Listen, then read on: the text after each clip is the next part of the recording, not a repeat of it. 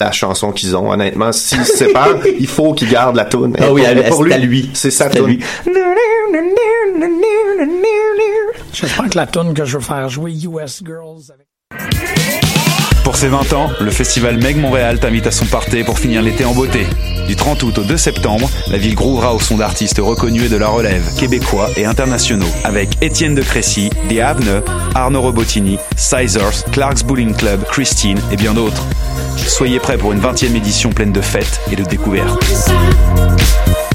Le OOMF, le festival incontournable de la rentrée étudiante présenté par Desjardins 360D, revient pour une huitième édition du 5 au 8 septembre. Une programmation de feu t'attend cette année avec Ghostface Killer du Wu-Tang Clan, les Dead Obies, une soirée signée Il Sonic, La Fourmilière, Marigold et plusieurs autres. Découvre également la nouvelle zone Block Party de Pony avec ses installations d'art et soirées musicales qui promettent. Ah oui, et surtout, tout est gratuit. Viens célébrer la rentrée au festival OOMF rue Saint-Denis au cœur du quartier latin. Pour plus d'infos, www.oomph.ca. Eh, vous saviez que choc.ca ce n'est pas que du podcast C'est aussi 5 chaînes musicales 24 heures sur 24 pour vous accompagner partout. Rock, indie pop, hip-hop, musique francophone et musique électronique en écoute gratuite et à volonté. Pour les découvrir, rendez-vous sur le site de choc.ca sur l'onglet chaîne musicale. T'as raison, ma Brenda, c'est le résumé des nouvelles de la communication, du marketing, de la publicité et des médias en moins de 10 minutes. Chaque semaine, mets-toi à jour de l'actu, que tu sois professionnel du métier ou pas. T'as raison, ma Brenda, c'est le vendredi à 8 h sur choc.ca. Le reste de la semaine en podcast et aussi sur Facebook. Pool Hip Hop, c'est ta référence en matière de hip hop sur les ondes de choc.ca. Chaque semaine, entrevues, chroniques, actualités et mix thématiques te seront présentés dans une ambiance décontractée. Le meilleur du hip hop, ça se passe chaque semaine sur les ondes de choc.ca. Bonsoir ou bonjour, c'est Oxpo Puccino et vous êtes sur les ondes de choc. c'est pour ça que ça bouge comme ça. Oh, God.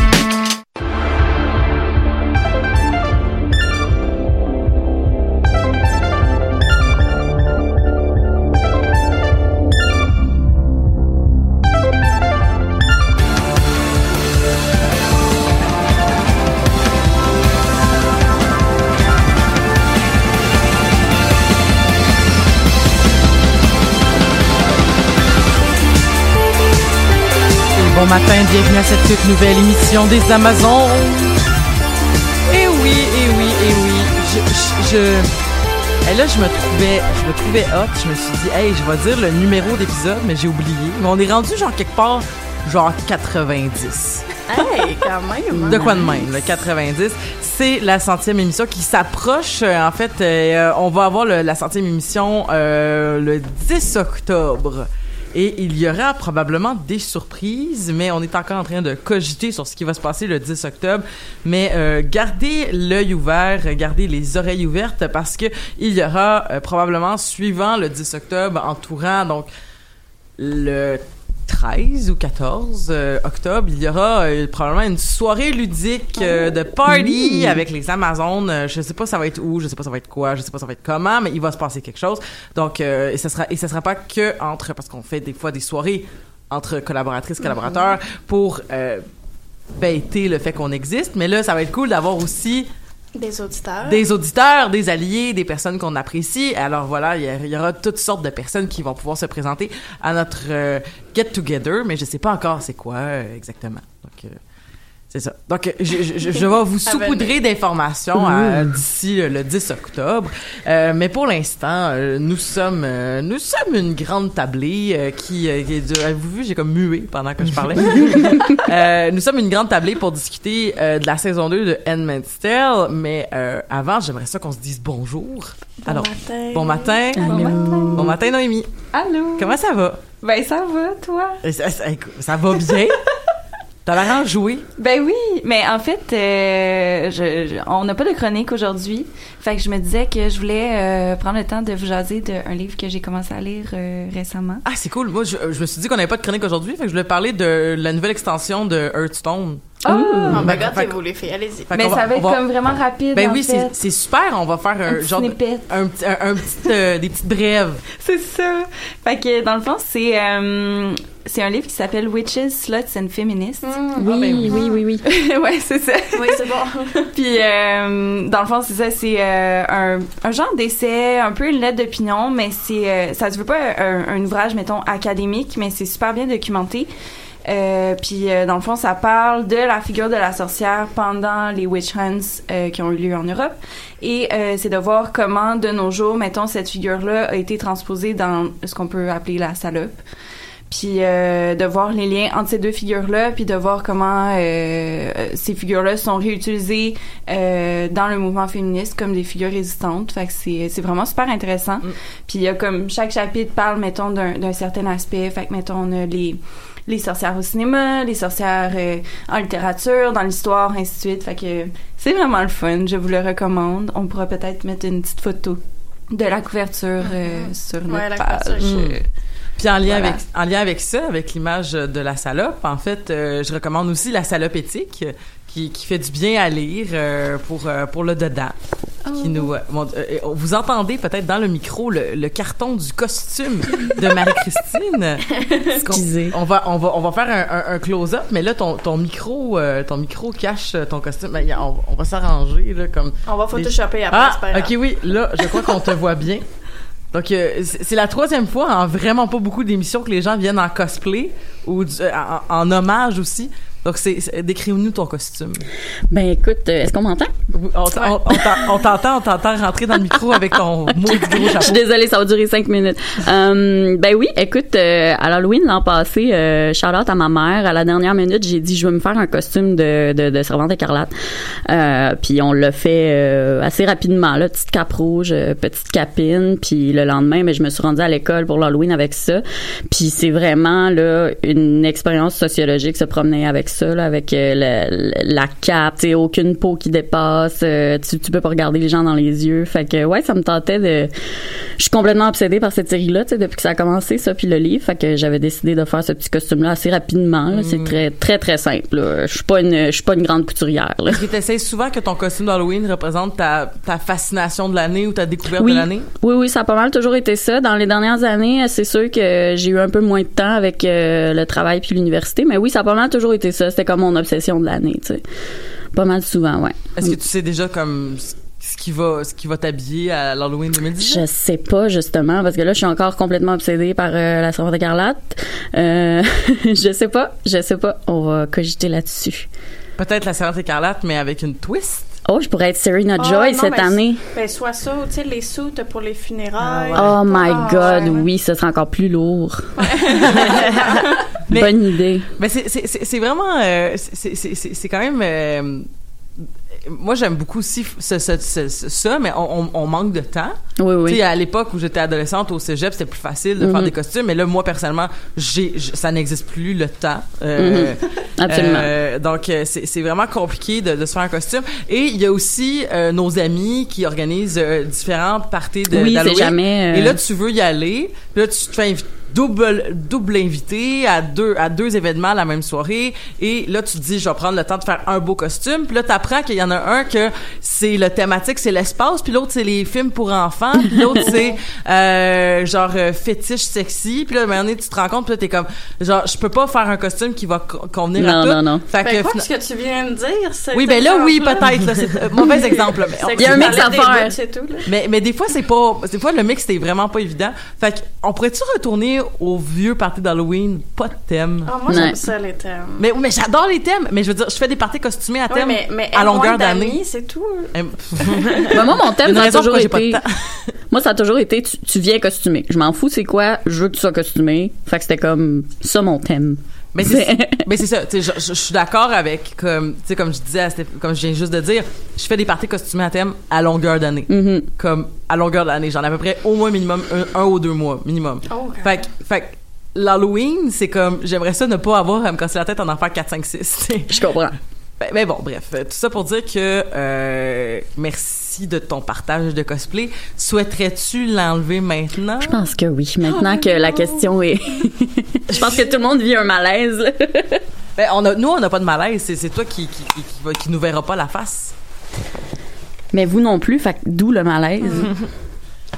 Fait que on- on- pendant que pendant que notre amie Marie-Christine enlève ses euh, en- Tout va en- bien. enlève euh, son costume, euh, ben Stéphanie, Allô? comment ça va? Euh, ben ça va, là, mais comme j'expliquais à Noémie ce matin, moi j'ai j'ai pas eu internet pendant vraiment longtemps, fait que je me suis clenchée à la moitié de la saison 2 en genre quelques heures. Oh my Fait god. que je me suis fait très tôt ce matin. ben ça va, je suis prête. Ça T'as, va être t'as- le t'as fun. terminé la saison 2 Ouais, à genre 8h30 ce matin. Ah, pour vrai? Oh. Ouais. J'espère que je t'ai rien spoilé sur Facebook. Je pense que je mets pas trop de Non, spoil mais sur j'ai j'ai Facebook. pas. euh, j'ai fait comme toi, là, j'ai mis mon, mes œillères. D'accord. puis- Ouh. Ah, bien joué. Euh, ben, ben, ben, euh, fait que dans le fond, un peu fatigué, mais. ouais, mais, écoute, ça valait la peine. là. Mais Ah, tu dois ouais. être émotivement drainé. Moi, juste un épisode par semaine. Ah ouais, mais c'est ça qu'on euh, disait aussi, c'est difficile binge-watcher Ah, une série Dieu, comme oui. celle-là. Là. Cinq épisodes d'une traite, ouh, c'est pas bon pour le moral, mais c'est correct. Et euh, on finit la tablée avec euh, la dernière mais non la moindre, Marika. Bon matin. Marika qui revient de de de de de, de Bicoline. Ouais, Ouh. je, je commence tout juste à m'en remettre aujourd'hui, là. Ouais, ben Grosse, grosse semaine. le Bicoline Blues. Ouais, ouais, mais en même temps, j'ai j'ai vraiment, euh, j'ai accompli tout ce que j'avais à accomplir. Euh, maintenant, la bonimenteuse a une terre qui lui appartient, donc euh, objectif accompli. Fait que ça, ça, ça va, mais euh, donc je reviens pas avec des regrets, rien. Là, je suis vraiment, j'ai fait le picoline que je voulais faire. Donc voilà. Mais je, je suis épuisée, euh, comme si j'avais travaillé euh, 75 heures la semaine Mais, dernière. mais pour vrai, je, je, on prendra pas 10 millions d'heures pour en parler, mais je veux dire, Bicoline, c'est, comme, moi, je fais des grandeurs nature depuis des années, puis euh, je, je répartis mon temps d'énergie à travers l'année entre avril et octobre environ pour faire des événements de grandeur nature à coup de 48 heures, tu sais. Et, et je me donne à fond pendant ces 48 heures-là. Puis, euh, tu sais, comme le dernier événement que j'ai fait, euh, le Royaume d'Avalon, j'ai dormi en tout et pour tout entre, entre vendredi euh, 8h30 le matin et jusqu'à aller me coucher vers euh, di- dimanche vers comme 1h30, 2h du matin. J'ai dormi en tout 6h30. Là. Oh là là. Oh my god. Puis, mais parce que c'est ça, parce que tu te donnes, parce que tu as des objectifs, parce que comme tu fais des quests jusqu'à plus finir, puis là tu te fais donner des rendez-vous très tôt le matin, euh, des rendez-vous politiques, faut que tu te présentes. Euh, écoute, euh, une affaire que j'avais pas fait depuis des années, puis là il va vraiment falloir que je fasse des choix dans la vie, puis je pense que je vais, je suis rendue peut-être un peu trop euh, précieuse pour faire ce genre de choses-là, mais j'ai dormi avec mon costume parce que Ah j'avais pas le temps de Oh. me changer là, tu comprends là? Ouais. Alors c'est je sais pas comment je vivrais ça cette intensité là en une semaine. Je pense que ça me prendrait des mois à m'en remettre. Euh, Je, je me demande encore comment j'ai fait pour passer à travers. Là, As-tu mais- dormi un peu? Euh, oui, j'ai dormi parce que euh, je devais tellement être à des rencontres à comme 9h, 10h le matin, Ouais, ouais. à des rencontres qui se passent seulement en anglais, que j'avais pas le choix d'avoir au moins 5 heures de sommeil pour comme suivre, Oh, puis être là, puis, puis, puis il fallait que je sois là parce que mon roi s'attendait à ce que je sois là, puis comme je, je suis nouvelle dans la patente, c'est c'est le moment de, de faire ma place. Mais comme je dirais que ma moyenne, c'est à peu près 5 heures par nuit. Fait que je suis quand même pas pire. Puis j'ai été très très sage sur l'alcool. J'ai eu un hangover durant la semaine, puis c'était le premier soir. C'était le lendemain du premier soir parce qu'on arrive, parce que j'avais trop de responsabilités, puis je voulais trop faire du roleplay euh, sérieux pour me péter la face. Là. Fait que j'étais plus dans ce dans cette mouvance là, puis comme je suis la chef de guilde, j'essayais aussi de rapatrier tous mes, mes petits euh, oisillons qui eux euh, ne se mettaient pas parfois de limite. mais mais pour vrai, puis tu sais comme euh, moi ça a été je bois rarement de l'alcool en grande nature justement à cause de de cette de Mhm. ça. Écoute, j'ai bu une ou deux bières le samedi soir autour d'un feu parce que surtout parce que c'était avec des amis que ça faisait longtemps que j'avais pas vu.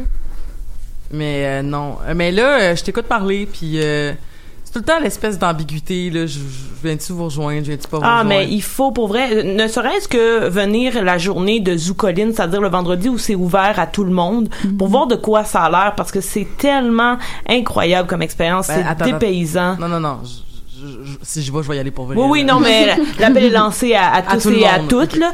Euh, parce que, comme, venez voir de quoi ça a l'air, ça, ça vaut le coup, c'est, c'est toute une expérience, puis euh, ça, ça, ça permet, j'ai pas décroché une fois de l'année de cette façon-là, là. J'ai pas pensé à rien qui avait rapport au monde tellurien pendant sept jours, euh, et puis c'est, c'est tellement plein de belles personnes et euh, de, de belles aventures, puis vraiment, ça, ça, ça vaut le coup, là. Donc, euh, je recommande à tout le monde de venir dans ce monde de bicoline. Bon, ben peut-être l'année prochaine. Ben, en, en fait, c'est- l'année prochaine, ça va être la première année que je vais avoir des vacances aussi. J'ai trois semaines de vacances. Si j'avais une semaine, je penserais pas que je passerais ma seule semaine avec euh, Ouais, non, non. À, à, à, pas me laver. là. Ouais, ça doit être l'organisation aussi, là, ton 48 heures. Je te euh. déconseille de prendre la seule semaine euh, à bicoline. Mais, mais peut-être que l'année prochaine, avec deux, avec trois semaines disponibles dans l'année, euh, peut-être que oui. Puis il y a des soir- il y a une soirée par mois aussi, donc juste pour toucher l'univers, tu peux venir à une soirée taverne puis voir de quoi ça a l'air. Puis ça donne un avant-goût de c'est quoi la grande bataille qui est la venir- semaine. m'en venir faire de la merde. Ah, ça sert aussi à ça, bicoline. Euh, je vais rapidement aussi, donc je, je voulais juste. Je vois que le temps a filé, on a parlé de plein de choses, donc euh, pour- rapidement pour Hearthstone, je voulais juste dire que on a eu on a eu accès en fait à euh, réc- récemment à la nouvelle extension donc de Boomsday Project, donc le Armagé Boom en français, Euh, une nouvelle extension de cartes qui arrive à peu près euh, aux quelques mois là où est-ce qu'on a une extension importante de cartes euh, qui coûte quand même très cher. Mais Hearthstone, si tu si, si tu veux gagner puis faire les tournois, ça, ça, ça coûte beaucoup de sous. C'est c'est quand même pas accessible pour tout le monde. Mais on a euh, accès à des aventures en fait qui est comme une- un nouveau mode de jeu. Euh, on avait euh, on avait eu avant les, les espèces d'étages de monstres qu'il fallait qu'il fallait battre. Par la suite, on a eu les euh, l'espèce de deck building au fur et à mesure pour réussir à tuer un euh, pour réussir à tuer jusqu'à neuf monstres puis lorsque tu avais tué ton neuvième monstre tu gagnais pour la classe que tu jouais. Et on a un tout nouveau mode de jeu en fait euh, qui est qui est arrivé là là là. C'est c'est c'est vraiment chaud qui est les casse-têtes. Et c'est vraiment le fun. Fait que par exemple t'as en un tour est-ce que tu peux réussir à tuer ton ennemi avec ce que t'as? En fait il faut parce que si tu réussis pas tu restes pogné là. Et euh, c'est cool parce que c'est aussi un jeu qui qui qui, qui, euh, que tu peux continuer à avancer. Euh, Ce qui, me- choquait des fois dans les dans les jeux, euh, par exemple dans les derniers, c'est que c'était un peu difficile des fois comme tu sais de- justement de, de, de réussir les neuf de suite puis là ben s'il fallait que tu lâches euh, ben, s'il fallait que tu lâches ta mécanique parce que ça faisait un petit bout que tu pas eu accès à ton Hearthstone parce que tu travailles puis tu as une vie. Ouais. En tout cas, bref, c'était pas évident, mais les casse-têtes, là, pour vrai, là, je suis là-dessus depuis hier soir, puis c'est, c'est vraiment trippant. Donc, si jamais vous êtes des fans du jeu euh, ou que vous avez délaissé le jeu un peu, euh, ben, je vous encourage à aller rechecker les casse-têtes. Ça peut, c'est, c'est un mini-jeu dans le jeu, puis c'est, c'est, c'est vraiment très plaisant. Mais bon, passons aux choses sérieuses. On avait parlé il y a quelques il y a- à l'émission 50 quelques si je me rappelle bien ou 40 quelques en tout cas ça fait presque 40 semaines euh, qu'on avait parlé de Handmaid's Tale euh, saison 1 euh, où est-ce qu'on avait fait beaucoup de liens entre autres avec le livre où est-ce qu'on avait expliqué ben, moi qui qui suis toujours en fait une une non initiée donc vous m'aviez expliqué autour de la table euh, étiez-vous là toutes les quatre? Non, moi, j'étais pas là. non, il y avait juste Marie-Christine et Stéphanie qui étaient, qui étaient là, qui est encore avec nous aujourd'hui, qui, donc, vous m'avez expliqué comment ça fonctionnait, puis euh, dystopien, puis... euh, J'avais oublié tous mes mots intelligents, puis là, Stéphanie m'a sauvé. J'avais oublié tous les mots importants là, que j'oublie encore. là. ben, des mots, tu veux dire genre du lore, de- du canon, de... Non, mais tu sais, les mots intelligents pour décrire la le, le- le gouvernement qui s'instaure. L'ostracisation. L'ostracisation, le Mais là, gouvernement théocratique. C'était théocratique que j'avais oublié. J'étais bien Oh. fâchée. Fait que c'était ma petite parenthèse. mais voilà, donc, euh, tu sais, un, puis on avait aussi parlé, je pense, euh, beaucoup de, euh, on avait, on avait sou, on, a- on avait souligné qu'il y avait eu un film, mais on n'en a pas parlé tant que ça, mais on avait, on l'avait souligné à ce moment-là.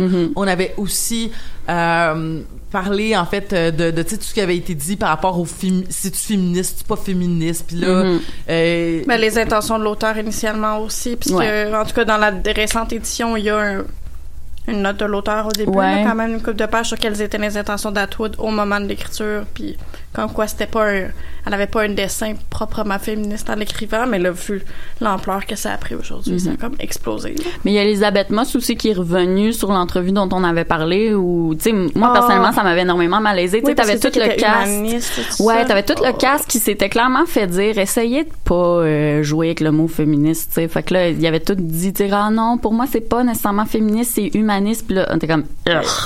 Puis là, Elisabeth Moss est revenue sur ce qu'elle a dit. Puis en gros, elle a dit, c'est juste que ce que je voulais dire, c'est que quand j'approchais le personnage de, de, de je, l'approchais pas comme premier point un personnage féministe. C'est juste, c'était juste pas nécessairement dans mes intentions. Mais oui, c'est clair que, que ce personnage-là, puis les, les situations dans lesquelles elle est, c'est une œuvre féministe. C'est juste que, tu sais, moi, c'était pas dans ma première intention. Puis là, t'es comme, OK. Mais c'était quand même malaisant parce qu'il soulignait le mot humanisme en disant, tu sais, c'est un monde où les femmes et les hommes sont oppressés. Oui, mais pas de la même manière, tu sais. Fait que c'était un peu malaisant. Fait qu'elle est revenue là-dessus, elle a clarifié son point, mais tu vois que c'est ça, c'est peut-être une toujours... façon euh, pour eux aussi d'aller chercher un plus large public. Oui, c'est ça. C'est ça que tu sentais. Parce que quand tu dis que c'est des enjeux de nature vraiment humaine Mhm. plutôt que féministe, tu vas chercher plus Ouais, euh, ça. grand public, effectivement. Comme sur ce point-là, justement, il y a une belle scène dans saison 2 où euh, le personnage de... Voyons, j'ai j'ai le nom de l'acteur, mais j'ai plus son nom. Le personnage de Nick, il, il se fait marier, puis là, il dit, mais là, je peux pas, ce soir, c'est la cérémonie. Puis là, il dit, ah, pauvre, toi, faut que tu couches avec quelqu'un que tu veux pas. ouais. Puis là, t'es comme, ha, ha, ha. Parenthèse. fait que ouais, il y avait ça euh, qu'on avait parlé. Et, et- et le, je pense que ce qui est super important, vu qu'on fait la transition vers l'épisode, vers la saison 2, dis-je, c'est que vous m'aviez raconté surtout que la saison 1 couvrait l'entièreté du livre, euh, mis à part l'épilogue, en fait, l'épilogue qu'on avait discuté qui mettait comme un peu en, en- en- qui faisait remettre en question la, L'authenticité. de ce qu'on venait de lire, Mhm. euh, même, même la fiction, mais dans le sens, est-ce que euh, c'est pas de la propagande justement? Puis euh, des gens qui disaient moi je pense que ça se peut moi je pense que ça se peut pas puis tout ça puis un peu aussi notre notre relation à l'histoire puis euh, à, à nos à nos à nos voyons preuves j'allais dire preuves historiques mais c'est pas Ouais. le bon terme là, mais les vous comprenez ce que je veux dire mais nos- Mhm. nos, héritages là du moins là Euh, Mhm. tu- tu Mais aussi dire- comment parfois on peut faire du révisionnisme avec euh, Exactement. des, des- des archives du passé. Ouais. Exactement. Donc, euh, il y, avait tout cet aspect-là qui avait été discuté. Mais là, on commence une saison 2 sur ce qui n'avait pas été écrit.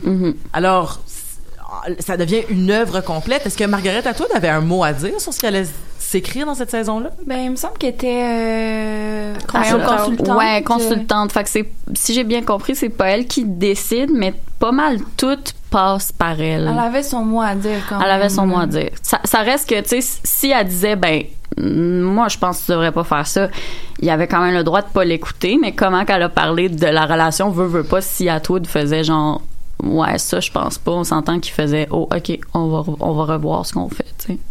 Puis en même temps, moi, c'est ça que j'ai trouvé euh, super intéressant dans la deuxième parce que. je- comme, on dirait j'avais un peu peur parce que je me disais, c'est tellement comme une œuvre qui se tient en soi. J'avais peur que, tu sais, des fois, il essaie d'en rajouter juste pour avoir de l'argent, Mhm. mettons.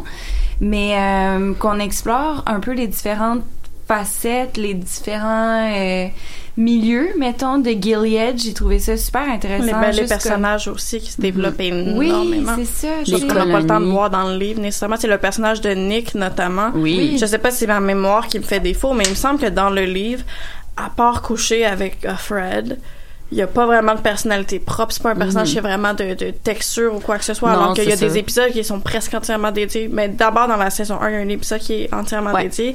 Puis dans la saison 2, je veux dire, on se met à l'aimer. là. Dans le livre, c'est un, Ouais, ouais. un doute parmi tant d'autres ou presque. là. Mhm. C'est comme son son euh, son échappatoire parce que tu vois que lui il est comme un peu bon vivant, il est comme bon ben coudon, on va on va coucher ensemble. Mais t'as plus l'impression qu'elle couche avec parce que c'est le seul doute dans la maison Oui. avec qui elle peut coucher, tandis que dans, là, dans l'émission, il y a vraiment une, Ouais. une grosse charge romantique aussi. Mhm. là. Moi la Que- charge excuse. Mais moi, c'est, je, je, sais pas pour vous, mais moi, quand j'ai vu ça se profiler dans la saison 1, je me suis dit, euh, on va-tu encore, genre, justifier l'existence d'une femme à son rapport à un Mhm. homme? Puis là, est-ce qu'elle va tout sacrifier pour lui? Mais finalement, je sais pas pour vous, mais moi, c'est une relation que j'ai quand même aimée Ouais. malgré tout, parce que tu vois qu'il, je sais pas, j'ai aimé le, le, le, le caractère de Nick, qui s'impose pas trop, puis il prend la place qu'il a à prendre, mais. Mhm. Non moi aussi j'aime ça. Puis dans la saison 2, il fait partie de ceux qui amènent de l'espoir. Là, Moi, Ouais. je trouve que la saison 2, c'était, on était plus dans, ok, c'est, il y a possiblement un échappatoire et Nick fait partie de ces possibilités de s'échapper.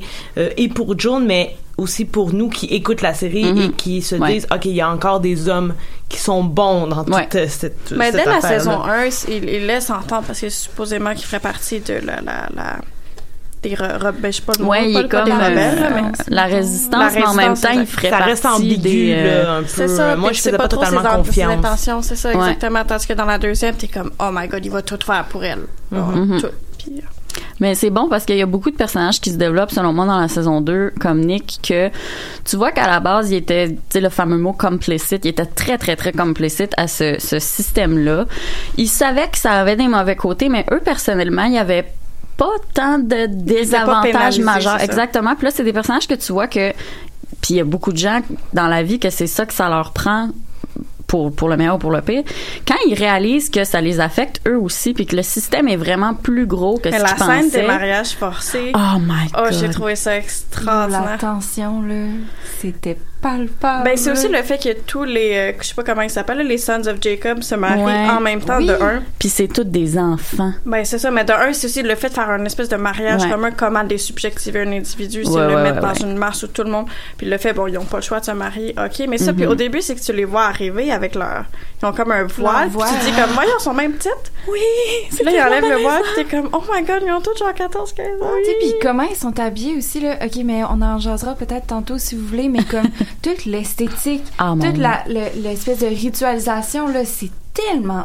signifiant, là. Ouais, ouais, Tu sais, genre, les, les petites filles ils arrivent pour se marier, est-ce que on dirait qu'ils sont dans leur... Excusez, j'ai sacré. Ils sont, T'as on dirait qu'ils sont dans leur linceul, tu sais. Oui, oui, oui, Genre, comment le voile leur tombe sur le visage, c'est...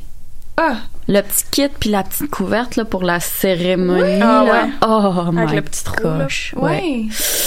Et pour rebondir sur ce que tu disais, Marie-Christine, moi, je trouve que la grande force de la saison 2, euh, que j'ai moins apprécié que la saison 1 d'emblée, là, euh, c'est que ça dévoile davantage la souffrance de toutes les femmes, peu importe Mhm. leur âge, leur rang ou leur condition. Euh, on le voit entre autres avec Serena, là, que, que- moi, je trouve que le développement de ce personnage-là est incroyable oui, dans la saison 2, ou même avec Moira, qui est rendue au Canada, et Ben, c'est quoi l'impact de toutes ces aventures-là sur le futur. Donc, c'est, on voit vraiment l'avant, le pendant et l'après. Qu'est-ce que- quelles sont les souffrances qui découlent Mais de même ça? des personnages beaucoup plus secondaires comme la Martha Rita qu'on apprend qu'elle a eu Ouais, un exact. enfant qu'elle a perdu son fils est décédé Oui, à la guerre. Ouais, la ça. fameuse guerre qui d'ailleurs, je sais pas si c'est moi qui comprends pas tout, est, est pas claire. La fameuse guerre. Ouais, il y a aussi aurait- il y a un gars qui parle à Moira au Canada qui vient d'arriver puis qui lui explique qu'il avant euh, a fait la guerre justement Mhm. et qui a été obligé de devenir gardien et que c'est là Ouais. qu'il s'est mis à, à pendre des gens et tout ça, mais on sait pas Mhm. comment vraiment Non, les, enjeux ça. sont flous là autour Mais tu sais, dans ça. le livre, tout ça était justement très flou parce que ce qui nous importait, c'était l'expérience d'Offred. Là, c'est ça, dans la série, t'as des trucs qui sont, qui sont clarifiés, puis moi ce comme que j'avais cru comprendre du livre c'est que c'était un genre de pas un coup d'état mais Oui, c'était comme un groupuscule de gens qui avaient sous prétexte d'invasion terroriste puis de la montée de l'extrémisme en tout cas Donc, un enjeu très contemporain. Exactement, Oui, oui, oui. pour- alors que ça a été écrit là, un petit bout de temps Mhm. déjà, mais c'est ce qui avait justifié les mesures extrêmes qui sont prises. Mais dans le livre, il me semble que c'était sous-entendu que c'était peut-être plus un coup monté qu'une vraie montée. De ça c'est clair. Mais on dirait que l'aspect guerre, en tout cas, on, je vais pas m'éterniser là-dessus, mais ça, on dirait que l'as- l'aspect guerre, il est encore un petit peu pas clair dans ma tête, mais c'est, ça m'empêche pas de. Mais ça pourrait être exploité dans la saison Oui. 3, dans ce cas-là, ça serait bien. Mhm. Puis sinon, on parlait aussi des, euh, des personnages qui ont été développés. Moi, le personnage de Emily, joué par Alexis Ah. Bledel, justement, on savait que c'était une gender trader, donc euh, Mhm. homosexuelle, mais là, qu'on apprend, elle était mariée, elle avait un petit garçon. Excusez, parce que parenthèse. Hier, on, on, on c'est- ok. Moi, j'essaie d'être dramatique, là. Non, mais- excuse-moi, mais c'est parce que parenthèse, faut, faut- c'est, c'est juste trop drôle, ok. Euh, hier matin, on enregistrait le pop en stock qui va jouer cet après-midi.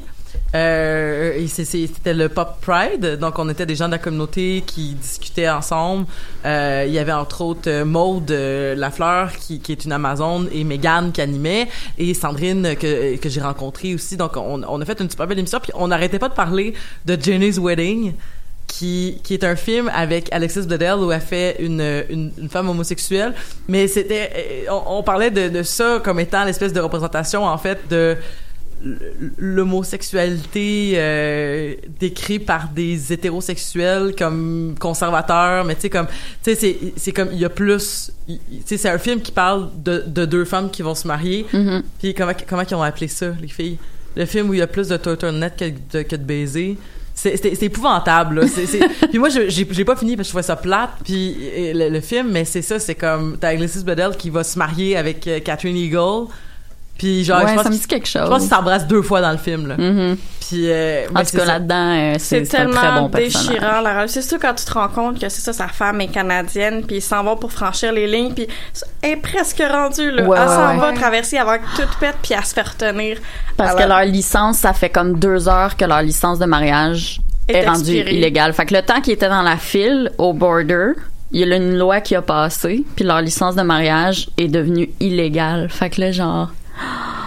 c'est, j'ai tellement pleuré. Ah, il y a pas un épisode que j'ai pas pleuré. Ah, en fait, cette saison Avec euh, la question aussi qui arrêtait pas de marteler, est-ce que c'était votre propre ovule ou oui, est-ce que vous avez c'était été... ouais, ouais. oui, Puis moi je comprenais pas. souvent. Je comprenais pas au début, j'étais comme il est bien rushant là, je fais oh non, c'est Ouais, comme ouais. ça qu'ils savent qu'elle peut être une handmaid. Je fais je fais une parenthèse, j'étais allée aux États-Unis euh, pendant mes vacances, puis là je- il, il fallait qu'on passe justement les Farmers Border. Puis là ils nous descendent du boss, puis ils nous mettent tout en fil, mais tu sais, tu sais c'est stressant pour rien. là. Puis là, puis là, justement j'étais dans la Tu file. dis que j'ai fait dans ma vie que Oui, je c'est ça. Qu'est-ce que je me souviens pas que j'ai fait, tu sais, puis là j'étais dans la file là, puis là je voyais la scène Ben ouais. de Handmaid's Tale, puis j'étais comme ça y est. Ah, c'est mais hey, le début de la saison 2, on peut-tu en parler? Ouais, les ouais, ben d'exécution qui se passent Oh là? my god, oui. J'en parle, j'ai comme des gros frissons tellement c'est intense à voir. Tu dis, ben non, ben non, ben non, ben non, Non, ben non. mais ben en non. même temps, comme on dirait, c'est sûr que sur le coup, là, genre, avoir été une, une handmaid, mettons, j'aurais capoté, puis j'aurais été comme ça y est, c'est la fin. Mais après, comme, ils vont jamais tuer le peu de femmes qui Mhm. sont encore capables d'avoir des enfants, là. Mhm. Il y en avait combien? Genre une soixantaine? Ouais, ouais, ouais. Comme, logiquement parlant, tu te dis. Non, mais c'est quand tu penses c'est la le symbolique de ce geste-là, comment Ah, c'est humiliant. Puis il y en Ah, a ouais. une qui surine dessus, Ah, oui, oui, Tu dis, la, l'humiliation, la Uh-huh. peur inutile, comme à quel point t'es traumatisé à vie pour ça, parce que toi, ben, pour Elisabeth, ça, toi, tu l'as pas vu. ben non Ben, c'est ça, c'est que la saison 2 commence, puis toutes les, les handmaids se font ramasser, ou en tout cas pas toutes, mais sinon une grosse majorité. Mais Puis moi, je pensais que ça se finissait, qu'il s- la saison 1 se finissait, puis il se faisait re- rescue, genre, ce qui Ben, se faisait. en fait, June se fait apporter dans un dans un gros camion et on sait pas si comme euh, Nick lui dit fais-moi confiance, ça va bien aller Ouais. et tout ça et ben justement c'est à partir de là qu'on sait pas est-ce qu'on lui fait confiance à Nick ça, ou pas sais pas, donc- parce que c'est Mhm. soit la résistance qui la sauve, soit elle se fait enfermer. Fait que c'est ça le cliffhanger et ça recommence exactement avec elle dans le, le gros camion et on sait pas où elle s'en va et finalement elle est menée à un lieu d'exécution où il y a une quarantaine d'enmates et une potence. Puis ce qu'il faut rappeler, c'est que l'autre scène avant la fin de la saison, c'est que il y a des exécutions qui sont faites où les handmaids doivent exécuter des gens. Puis C'est comme leur seul moment où ils peuvent extérioriser leur violence. La ouais. c'est ça. Fait que là, il y a une handmaid qui a mis en danger la vie de son enfant, donc elles se font ordonner de la la stonner, la, La lapider. lapider, ouais.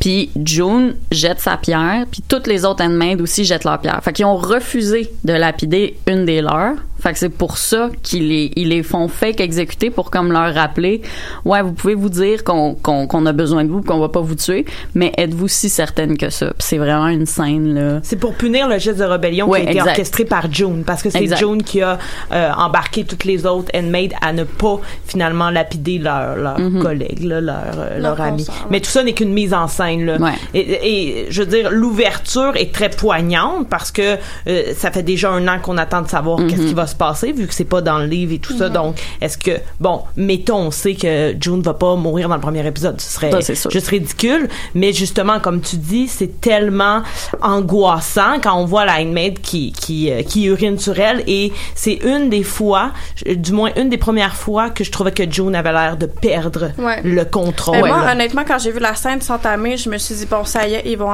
ils vont genre toutes les tuer sauf elle, puis il va falloir qu'elle porte Ouais. ça. Pas, Ouais. mais pas toutes, là, parce qu'ils peuvent pas. Là, Moi je mais me disais moitié je me suis genre. dit, genre, ses meilleurs amis, ils vont toutes les exécuter, puis elle, ça, ça Ouais. clenche, elle tombera pas. Tu sais, je me suis Ouais. dit, ça va être une affaire de même. Mais finalement, c'est vrai qu'ils peuvent pas payer le prix de. Mhm.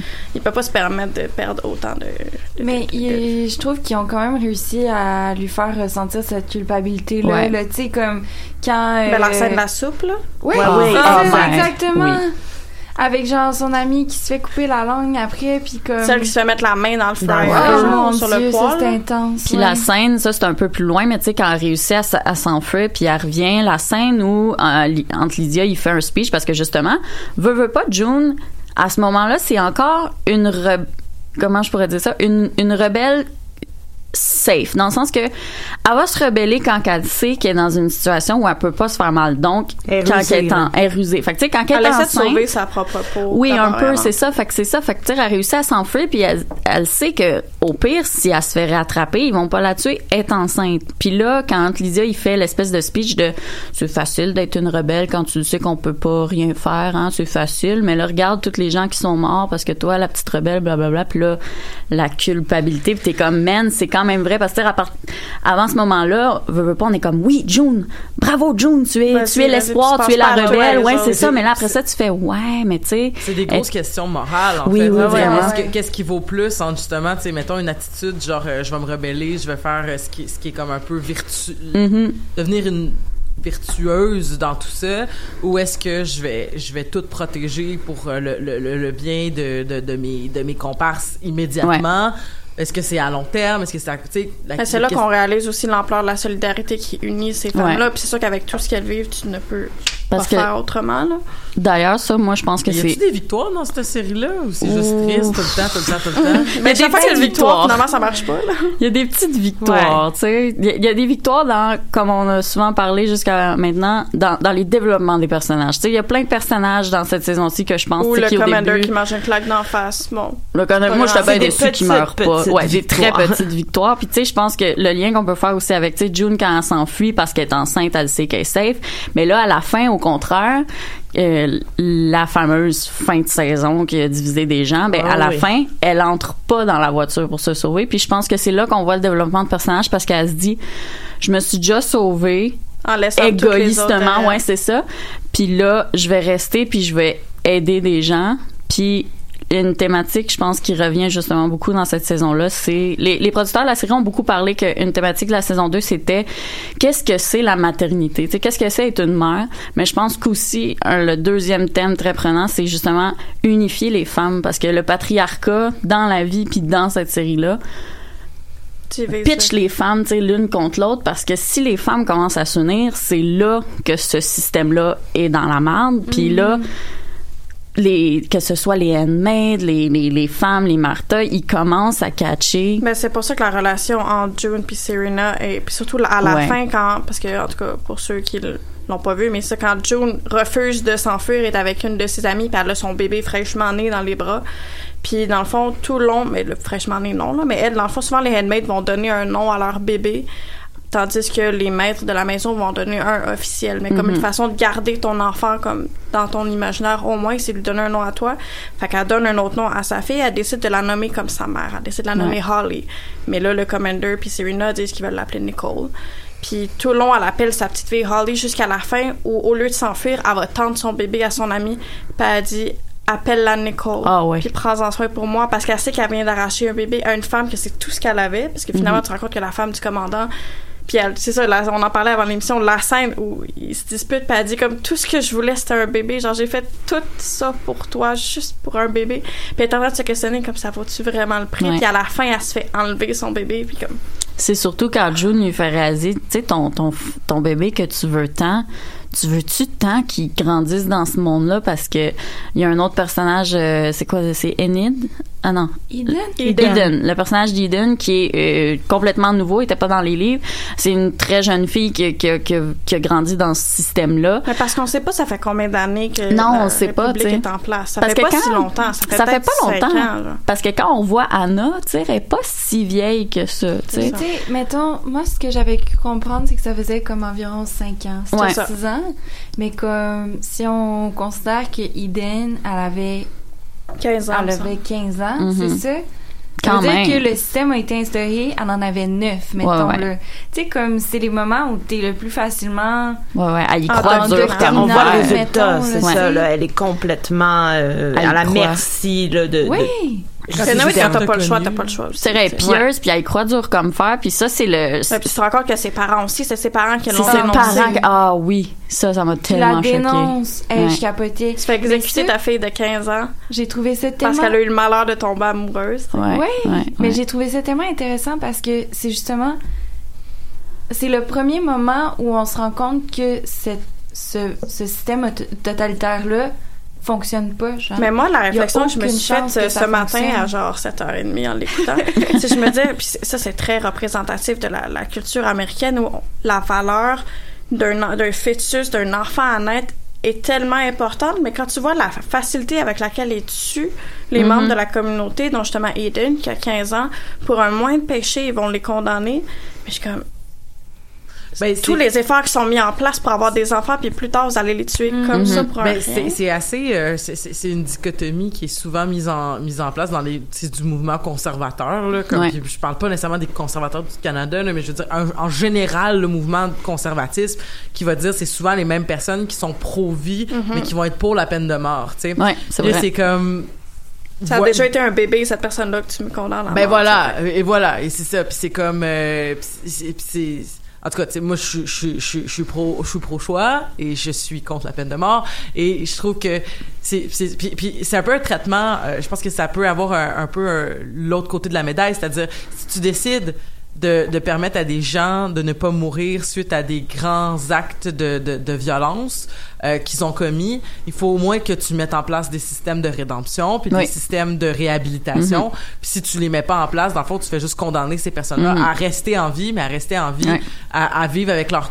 Puis aussi à vivre avec leur trauma euh, de gens qui ont subi cette violence-là, puis Mhm. qu'on leur donne pas les outils pour... En Non. tout cas. Fait que je pense qu'il y a... Il y a, y a- c'est pas parfait, notre monde n'est pas parfait, Non. mais clairement, un univers où il y a... euh, un univers où il y a justement il faut que tous les enfants survivent mais une fois qu'ils sont en vie on va les traiter comme Faut comme qu'ils suivent les règles. c'est ça C'est- Toute vie est précieuse jusqu'à ce qu'elle enfreigne nos règles. Mais c'est, ça, c'est juste une question.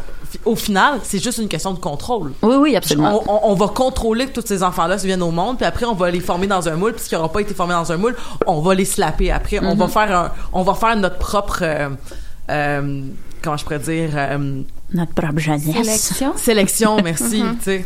Puis ça, la, la grossesse de June donne bien à voir ça, toute l'hypocrisie qu'il y a derrière. On va te traiter aux petits ognons parce que euh, t'as un un petit bébé, mais dans le fond, tout ça, c'est pas pour ton bien à toi, là, c'est pour que tu donnes naissance à cet enfant-là.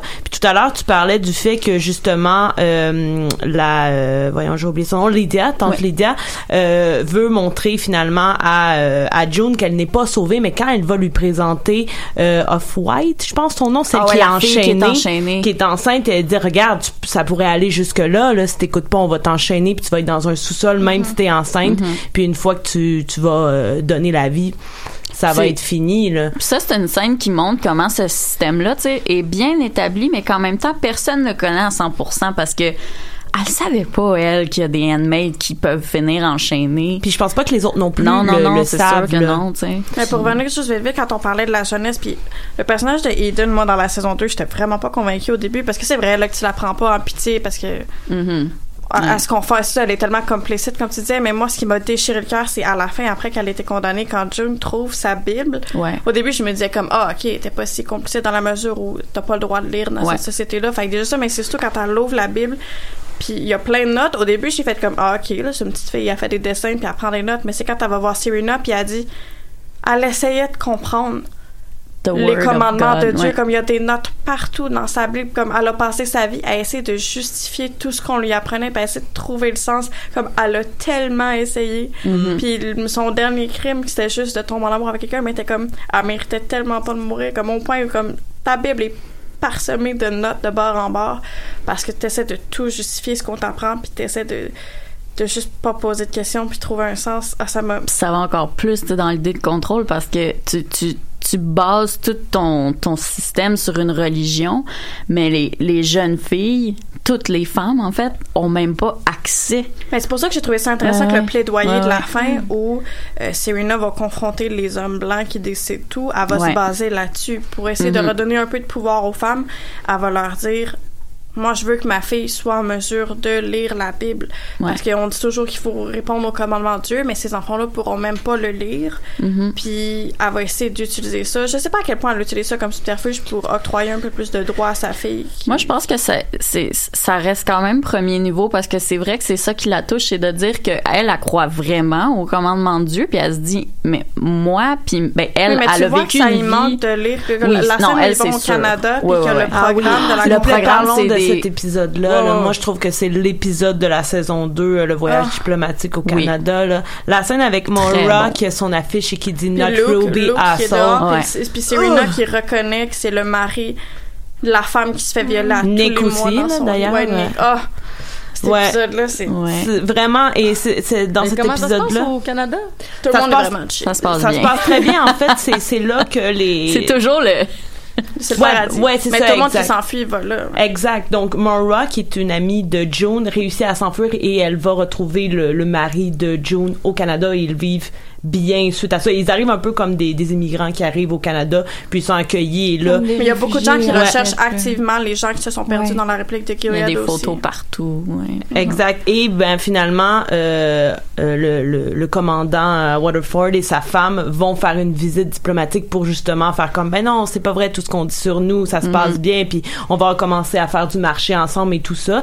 Et euh, somme toute au début, ça se passe bien. Là, ils sont Ouais. quand même bien Ben, Oui, accueillis. puis non, parce qu'au début, tu vois que parmi T'as les, déjà un- les- les diplomates canadiens, il y a un homme qui est a- homosexuel ouais, ouvertement. Fait que là, tu vois que Serena est comme, OK. Puis après ça, c'est sur la il scène. dit, il dit quelque chose comme ah moi je vais pas souvent aux États-Unis, je suis comme pas welcome là-bas. Non, c'est ça. Puis c'est que surtout quand une femme passe à côté de Serena, puis elle dit, mais comment vous faites pour vivre avec vous-même? Comment Mhm. elle crache au visage, puis elle s'en va.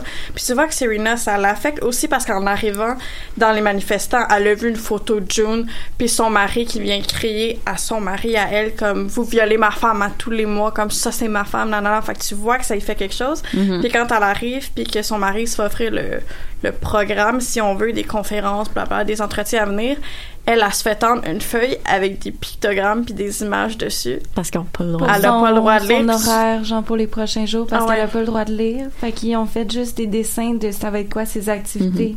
Mais ça c'est bon. aller Mais attends, un mais- dessin. Fait que dans le fond, ce que vous me dites, c'est qu'il y a des personnes d'origine canadienne qui sont dans cette république-là, mais qui ont comme été enlevées? Non, non, non, non. Non, non, en non. fait, les deux, genre le commandant et euh, Serena, se déplacent à Toronto pour Oui. aller. Mais pourquoi le mari de June est... est- Ils ont réussi Parce à que lui il sauver- était américain mais il s'est sauvé au Canada. Parce que c'est là que tout le Il y a monde comme essaie de des réfugiés politiques Ouais. qui sont à Toronto, genre. Il y a comme une grosse communauté qui a été créée de tous les gens qui ont réussi à sortir de la République, Mhm. à se sauver, genre.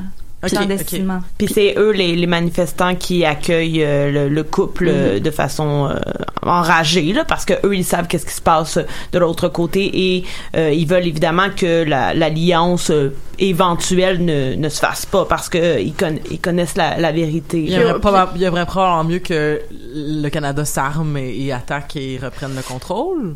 Euh, ben il y a, il y a discussion de ça à un moment donné euh, et euh, on dit qu'on- c'est Moira qui demande pourquoi on fait pas juste Pourquoi on fait Aller pas les Ouais, chercher ouais. un et raid, aller les il explique que c'est un combat beaucoup plus complexe et tout ça et que comme c'est pas en leur euh, que c'est pas leur pays ben ils peuvent pas se permettre d'aller chercher des américains euh, de l'autre de côté de la il me frontière semble, si je me trompe pas, quand Serena puis Waterford s'en vont pour partir, ils se font dire qu'ils ont plus le droit de revenir au Canada. Ouais. Puis comme... Ça a pas marché là. Puis et ça c'est grâce aux lettres hein aux Oui, lettres qui ont été Ah, ouais, publiées et c'est- il y a, y a un paquet qui est remis à un moment donné puis il circule beaucoup ce paquet là et Mais pendant c'est Nick qui le donne à Luke. C'est ça, Ah. exact. Et nous, euh, pendant un petit moment, Moira, elle, elle pense, parce qu'elle aussi, elle a, elle a reçu le paquet, Moira. Elle est dans la file de gens qui ont distribué le paquet. Et elle, elle est déçue parce qu'elle pensait que c'était un explosif, quelque chose qui allait faire exploser euh, Gilead.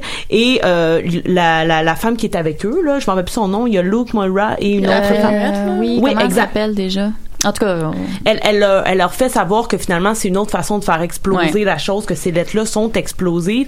Et c'est le lendemain, le premier ministre du Canada qui dit justement à Fred, euh, nous, on croit ces femmes-là. Ouais. Donc, Ça, ça fait avec ce qui se passe Oui, exact. Avec le mouvement MeToo, j'étais comme, Oh mon dieu. Mais les producteurs, de la, les, les créateurs de la série, ils doivent comme pleurer puis rire en même temps parce que t'as plein d'affaires comme ça qui sortaient à des moments opportuns, alors que au moment où ils ont été créés, c'était pas voulu.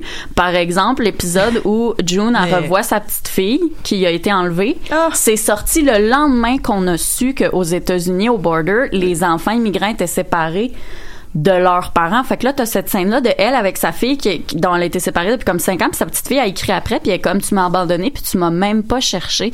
Là, je pleurais ma vie. Ah, J'étais comme les créateurs, ils devaient être comme ben voyons donc que cet épisode-là est, est sorti en même temps. Ouais, c'était Tu dis que vraiment. c'est arrangé que le euh, gars des vues, ça ouais, se ouais, peut ça pas, se peut pas. Là, Oh genre, il y a quelqu'un qui a parlé ça. à quelqu'un.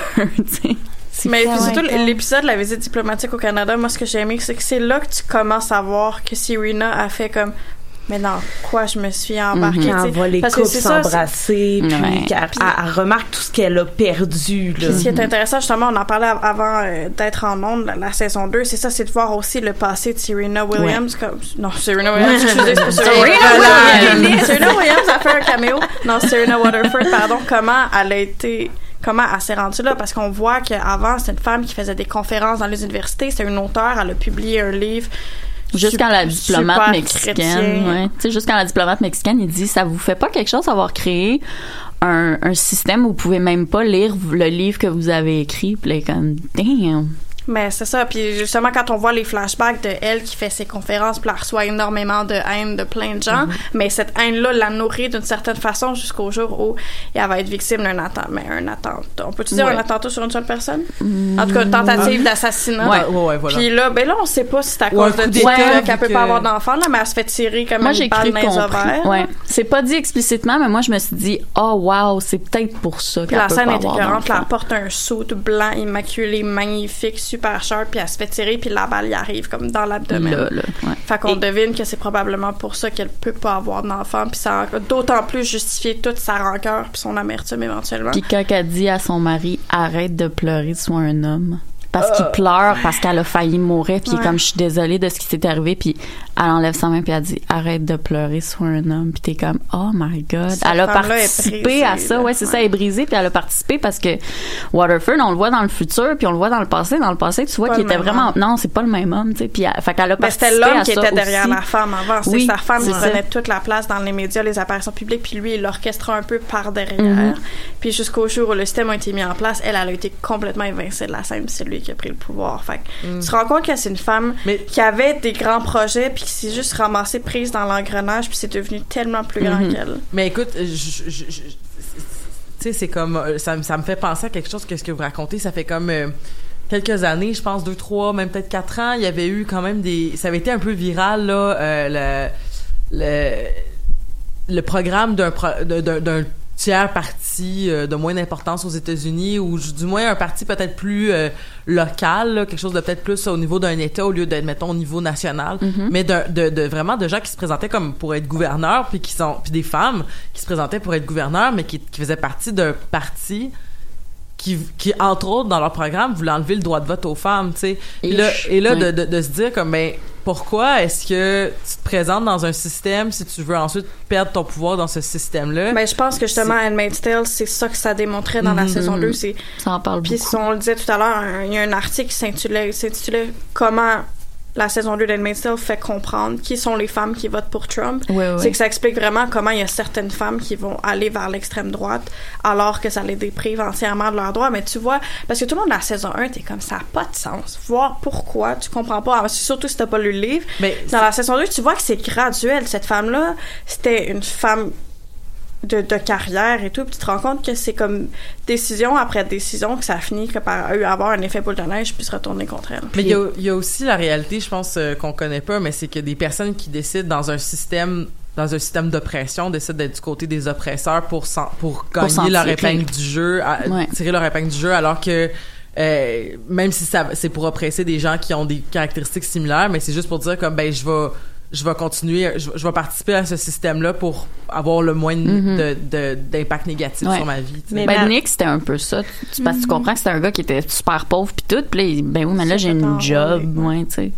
Mais pour euh, continuer sur euh, Serena, ce qui vient euh, en d'autant plus le passé qui vient renchérir sur euh, comment ça se passe pour elle dans, dans l'épisode 9 justement, quand elle a la possibilité de quitter Et là, on comprend à quel point quand euh, Marc Oui, Trello oui, oui, vient oui. la voir et qu'il lui dit je pourrais t'envoyer là Oui, à Honolulu. bon, Puis ouais. euh, à partir de maintenant, tu pourrais être dans la propagande et expliquer à tout le monde, écrire un livre On sur qu'est-ce qui s'est passé ouais. et qu'elle refuse. Mais tu vois que c'est encore son bébé tracé, qu'elle a un, elle a un bébé qui l'attend. Parce que me semble qu'il offre des cigarettes puis elle en fume une quand même. Ouais. Fait que tu vois que Ouais. c'est juste ce petit geste-là, tu sais, techniquement, elle devrait refuser les cigarettes, mais avant, fumer une quand même. Puis elle, Aller elle dans s'est le quand bar, même, déjà, ouais, elle les quand même sont- commandé un verre de vin. Les ouais. femmes non, sont pas censées aller dans le bar. Fait que Non. déjà qu'elle y aille de son plein gré, Ouais. elle est déjà ça en train. Elle, s'est- elle s'est permis, ouais, elle s'est permis quelque chose, mais là, lui, il arrive, puis c'est comme toi. Puis c'est bon parce que moi, au début, quand il commence à la cruiser, moi, j'ai rien vu. Moi, j'ai fait, ah ben, c'est- ça, c'est Mm. drôle, on va découvrir quelque chose, elle se fait cruiser. Mais là, elle, elle sait tout de suite, elle fait, ah, le, le gars qui t'a donné des informations, il est pas à date parce que ce que tu viens de me dire, c'est pas vrai. Puis là, t'es comme, shit, même elle, elle sait que ce gars-là, c'est genre un espion, tu sais. Ouais, puis c'est lui aussi je sais pas si ça avait été mentionné avant, mais c'est lui qui lui dit finalement que l'infertilité est, euh, C'est chez lié. les C'est hommes. les hommes qui sont infertiles et non les Mais femmes. en même temps, comme elle s'en doutait quand même, là, sinon Ouais. elle aurait jamais proposé que June, June, ouais. puis euh, Nick couchent ensemble, là, tu sais. Mhm. Si elle avait cru que c'est- son mari était. Mais je euh, crois qu'elle sait, mais que de manière générale, la société ne peut pas l'admettre parce qu'ils Ben ont tout fondé Ah. là-dessus. Ouais. Oh. Ils ont tout fondé Ouais, sur le fait que les femmes sont plus capables de porter d'enfants, fait qu'ils vont chercher des femmes fertiles qui vont dans les handmaids, mais ils se rendent compte que le problème, puis c'est pas mal tous les vieux schnocks de Commander qui peuvent plus avoir d'enfants. Ça, c'est Mhm. drôle parce que, mais c'est, c'est drôle. C'est, c'est comme l'inverse, en fait, tu sais, de la façon dont le pouvoir s'est fait. Parce que, Ouais. tu sais, à, à une certaine époque, euh, à une certaine, là, je parle d'une certaine époque, comme, il y a des milliers d'années, mais il y a eu, on, on raconte que, entre autres, le, le, le début du patriarcat, en fait, c'est quand il y a eu la conscientisation, parce qu'avant, les femmes portaient les enfants, puis là, il y avait comme une espèce de glorification des femmes. Ouais. Lorsqu'il y a eu une compréhension de comment les gamètes fonctionnaient, ils se sont dit, c'est pas l'important, c'est pas les femmes, c'est le prend. spermatozoïde, Ouais. c'est la graine qu'on va faire pousser Mhm. dans le ventre de la femme. Donc, on, va, qu'on doit aller semer. Et là, donc, le pouvoir est, est allé plus du côté des hommes. Puis là, ça a créé un univers. de- ça serait de là que proviendrait l'origine du patriarcat. Mhm. Et euh, c'est c'est- c'est c'est fascinant parce qu'aujourd'hui, tu réfléchis à ça puis tu te dis, ben, mis à part toutes les avancées scientifiques, Ouais. ça prend surtout deux personnes qui ont des gamètes différentes. Ouais. C'est ça la base de la vie, tu sais. Puis euh, au niveau de, des mammifères puis des humains, tu sais. Mhm. Fait que c'est comme c'est complètement tu sais, donc toute ces, ces- ces- cette origine sociologique là est complètement absurde. Ouais. Puis tout le rapport, dans la contraception, là, là, c'est super simplifié. Ce que je vais dire, c'est un plus gros débat que ça, mais j'avais déjà lu quelqu'un qui disait, il dit, on a un problème de guns, puis au lieu de désarmer Ouais. les guns, on met des vestes par balle à tout le monde. Sais, pour parler de la contraception, c'est toujours comment on fait qu'une femme tombe pas enceinte et non, tu sais, je sais pas, une pilule ou quoi que ce soit pour pour les pour les hommes, pour la fertilité des hommes. Tu sais, c'est un plus gros débat que ça, mais, mais c'est la phrase m'avait mais fait vraiment leur masculinité. Ben oui, voyons non mais donc. Écoute, les, les hommes qui disent comme écoute, moi j'ai arrêté la pilule contraceptive il y a sept ans parce que ça Mhm. m'avait rendu complètement écoute euh, au niveau de, du corps et des émotions, Ouais. j'étais rendu vraiment fucké puis de dire comme ah la pilule contraceptive passe pas chez les hommes parce que ça modifie leur Ça leur donne mal au J'ai lu ça. aux Ça le- tumeurs, nausées. Euh, fuck you. Ouais, ouais, ouais. C'est ça, parce qu'il y a des recherches qui sont faites, puis comme tu dis, les, les premières réactions, c'était Hum, ça va pas bien parce que ça cause des sautes d'humeur, puis tout aux hommes. Oh, c'est Hey, plate, ça. Hey, pour vrai, j'ai passé les trois premiers mois de ma, ma- quand j'ai commencé la contraception orale, j'ai passé mes trois premiers mois à pleurer Ben dans ma chambre, à pas fonctionner. C'est ça. Moi, je, moi, je la Mais il fallait plus, tellement pas que j'aie des bébés, Mais non, mais non, c'est ça. Mais hey, il faudrait pas que- qu'il y ait des symptômes dépressifs, les pauvres hommes, qui ont Est-ce pas qu'on de... est-ce qu'on peut prendre une minute pour parler de la fin? Ah, Oui. une- Euh, littéralement une minute. Ouais, une minute. Qu'est-ce que vous avez euh, pensé? Qu'est-ce que vous croyez que ça va nous Ah apporter oui. vers? Ou moi, j'ai j'ai trouvé que c'était vraiment une, une fin en cul de poisson. Là. Ouais. Je, je m'attendais Ah à quelque chose de Mhm. beaucoup plus euh, éclatant. Ouais, ouais. Surtout Ben- avec l'ouverture de la Ouais. saison 2. Là. Moi, j'ai en fait, j'ai vraiment beaucoup aimé cette fin-là parce que euh, je trouve que ça venait vraiment résumer tout le, le développement de la solidarité entre les femmes, Ouais. toute cette thématique-là qui a été explorée en fonction de plein d'événements, plein d'avenues. Mhm. Là, ça venait vraiment résumer ça. Puis en même temps, euh, je pense que c'est comme une arrivée de June dans le monde de la gentilité.